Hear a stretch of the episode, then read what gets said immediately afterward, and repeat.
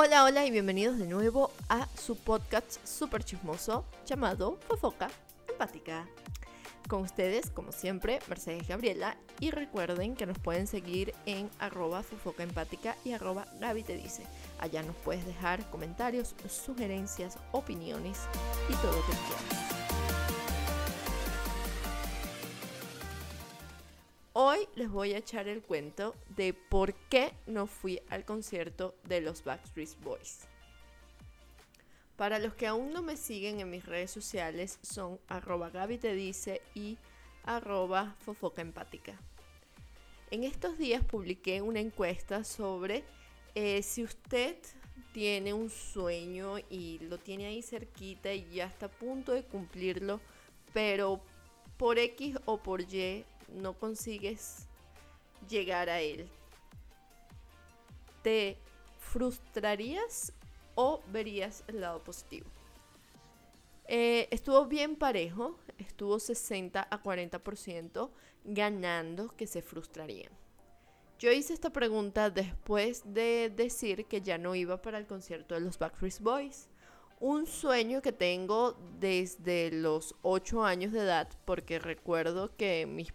Wow, creo que desde antes, no desde los 8 años.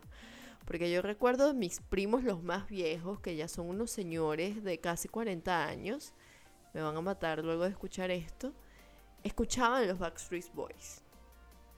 Era así como que nuestra banda ídolo lo máximo. Y desde siempre yo quise ir a su concierto en el año 2000 recuerdo que fueron a Venezuela y bueno, o sea, yo no estaba en esa onda porque yo nunca fui de, de ay, bueno, quiero ir, mamá, llévame. No, o sea, no. Eso lo hice con Ricky Martin más adelante. Pero con los Backstreet Boys en realidad siempre quise ir. Pero en el 2000 no estaba pendiente de eso. Yo creo que me enteré después que ellos fueron y se presentaron y me dio un ataque.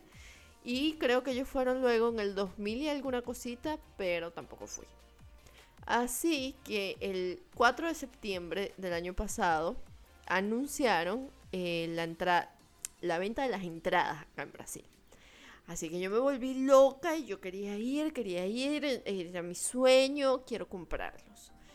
Para poderlos comprar necesitaba la tarjeta de crédito. Para ese entonces mi tarjeta de crédito estaba cortada. Paz y amor, señores. Bello, bello. O sea, usted quería ser independiente, bueno, sufra. Ahí, por obra y gracia del Espíritu Santo, en el mismo, un día antes de la salida de las entradas, eh, conseguí pagar la tarjeta de crédito y pude comprar las entradas. ¿Qué pasa? Los Backstreet Boys iban, vienen, porque están llegando, vienen a tres ciudades de Brasil, dos grandes y una ciudad eh, pequeña en el interior de Brasil. Sao Paulo, Río de Janeiro y Uberlândia en Minas de Gerais. Obviamente yo quería comprar en Sao Paulo, que me queda un poco más cerca, inclusive en avión es mucho más rápido y más barato. Río era la segunda opción y la tercera opción era Uberlândia. Para los que no saben y para los que ya saben, Brasil es un país demasiado grande. Acá no es como el país de uno, que uno se va para Venezuela, ay me voy para Maracay, en dos horas llegaste, ay me voy para Valencia, en cuatro horas con cola llegaste.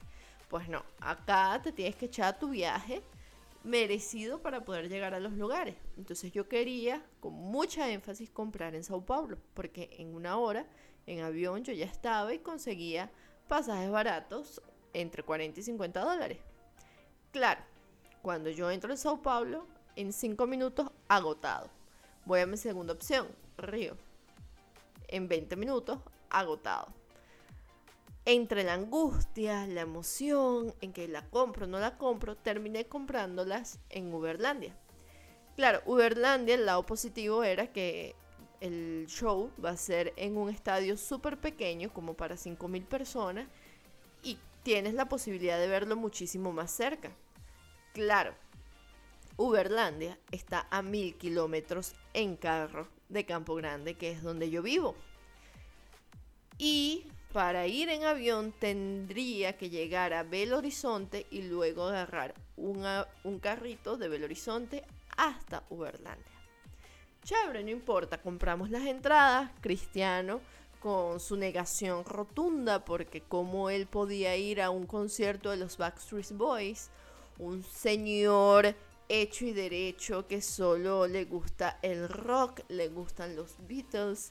Eh, por favor, o sea, ¿qué le pasa? Pero el punto es que él no me iba a dejar ir sola y me iba a acompañar. Chéverísimo, eso fue en septiembre, yo tenía mis entradas, estaba súper emocionada, eh, brincando de una pata, más feliz que una lombriz, o sea, todo lo que ustedes imaginan yo estaba. Llega febrero, a un mes del concierto, y para los que no saben, nosotros este, estamos comenzando con una startup de inteligencia artificial y no la podíamos dejar así sola, triste y abandonada, porque el trabajo es duro y es un trabajo difícil.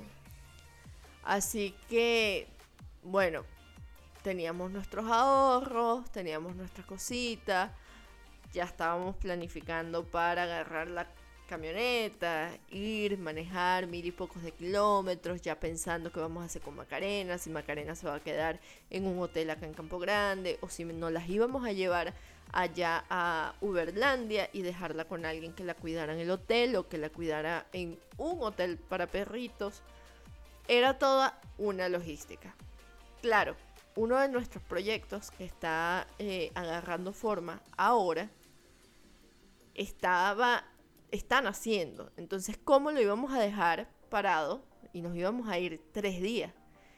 Un día para ir, un día para el show y un día para venir. Por más que sea que suene poco, tres días es bastante. Y que estamos en un, una etapa de nuestra vida en la que estamos ahorrando para todo, para todo. Ahorramos en la comida, ahorramos en los gastos para salir, si queremos comer hamburguesa, queremos comer perro caliente, pizza, algo delicioso, no te preocupes que yo lo hago solo para no gastar. Porque estamos pensando a futuro. Así que bueno, decidimos tres semanas antes del concierto, mira, eh, creo que lo mejor es que pongamos las entradas a venta. Yo con mi corazón roto, partido en cinco pedazos, pongamos las entradas a venta, si las vendemos, chévere, si no las vendemos, vamos. Bueno, yo me metí en todos los grupos existentes de los Backstreet Boys Brasil.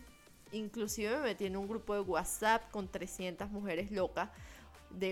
Me encantaba porque ellas a sí mismas se definen como mujeres mayores de 30 fanáticas de los Backstreet Boys.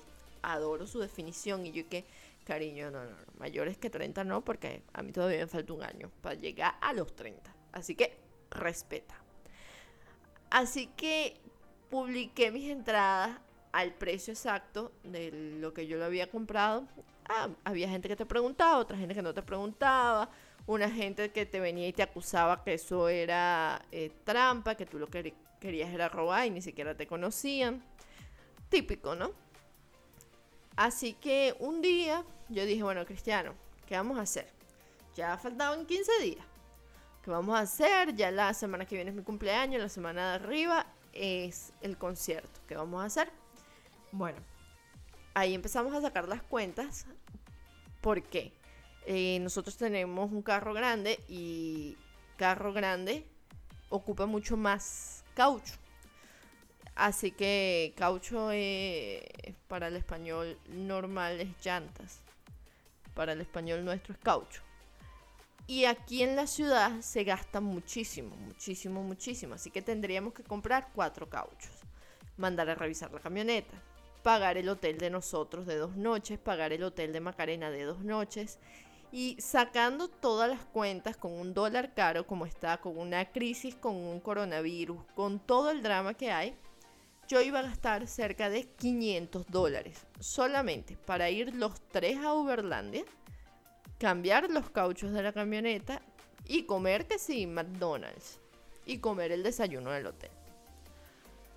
Cuando yo veo 500 dólares, para mí 500 dólares es un pasaje para ir a Miami. O sea que yo puedo pagarme un pasaje para Miami, ir a verlos en Miami, en un mejor lugar, en una mejor posición, en una comodidad tremenda. O me voy a casa de, de mi tío que vive en Houston. O sea, empieza mi cabeza a pensar que a lo mejor sí tengo esa oportunidad de ir ahora, pero que a lo mejor no es la oportunidad cierta, que a lo mejor si yo espero un poco más, yo consigo algo mejor. Igual, el tour de ellos es hasta el fin de año y los últimos meses van a ser en Estados Unidos. Así que ya en mis planes está ir a visitar a mis y a mis primos allá. Así que yo, yo estaba bien agarrada, firme y fuerte de mis entradas. Y en ese momento que yo saqué las cuentas, yo solté. Yo liberé y dije, bueno, que sea lo que Dios quiera. Si es para ir, voy. Y si no es para ir, bueno, las voy a vender. Decido bajar el precio de las entradas a la mitad. Y ahí me escribe una muchacha eh, súper dudosa de mi procedencia, o sea, eh, de dónde eres. Ahí ya cuando tú hablas que eres venezolano ya te ven con otra cara, eh, porque estás vendiendo las entradas. Me pidieron hasta mi cédula para buscarme en la Policía Federal, a ver si yo estaba correcta y maravillosa aquí. Sí, o sea, gente desconfiada a mí.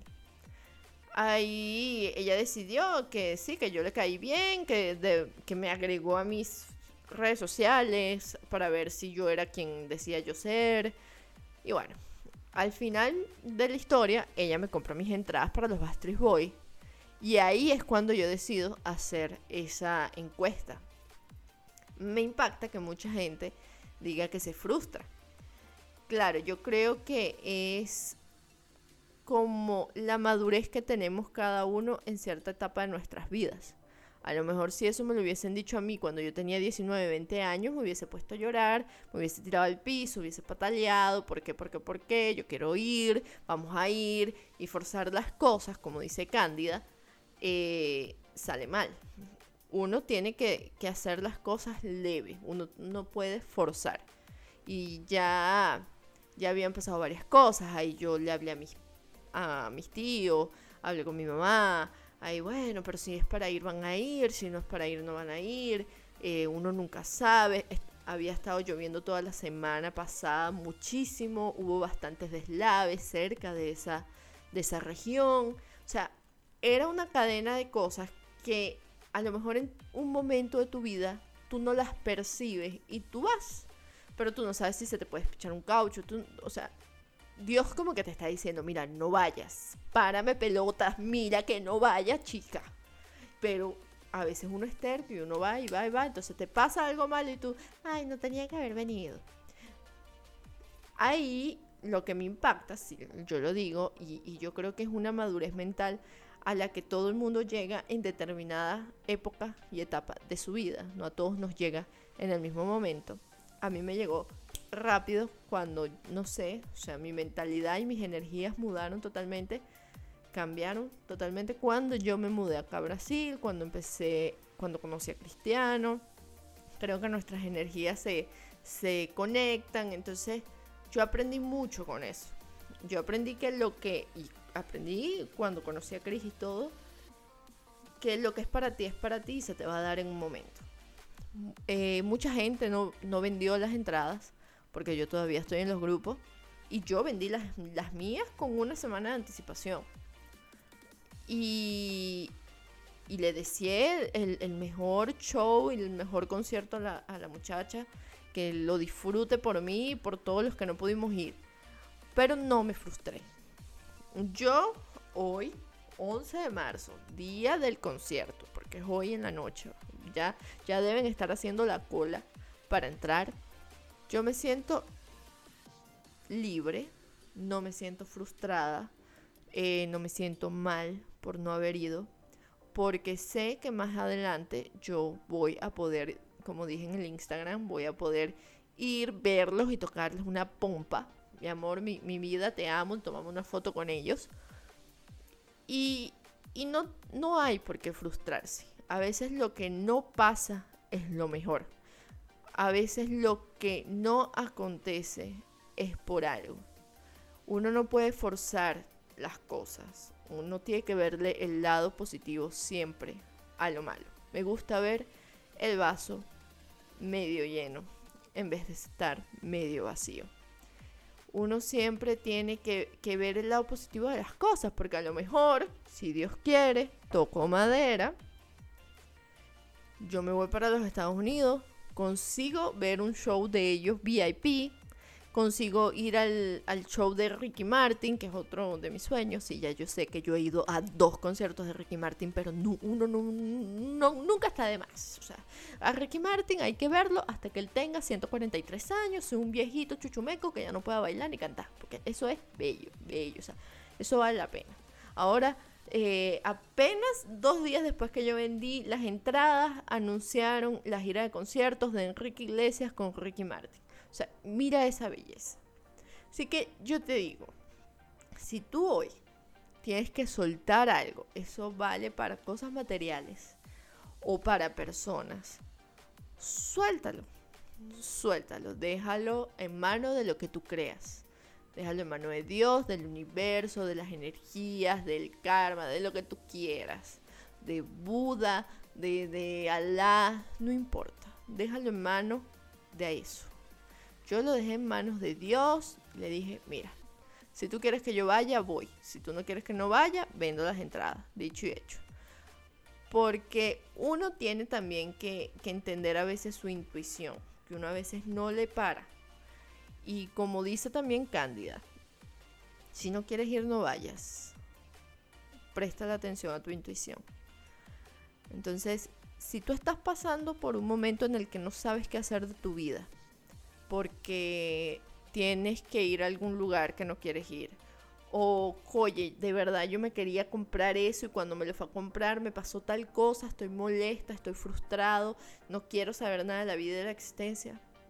Siéntate un poco, tómate un cafecito con leche, analiza la situación, Ve si de verdad no te estaban librando de alguna cosa peor, de alguna cosa mala, si más enfrente no vas a tener una recompensa mejor o no vas a conseguir eh, un momento más bonito.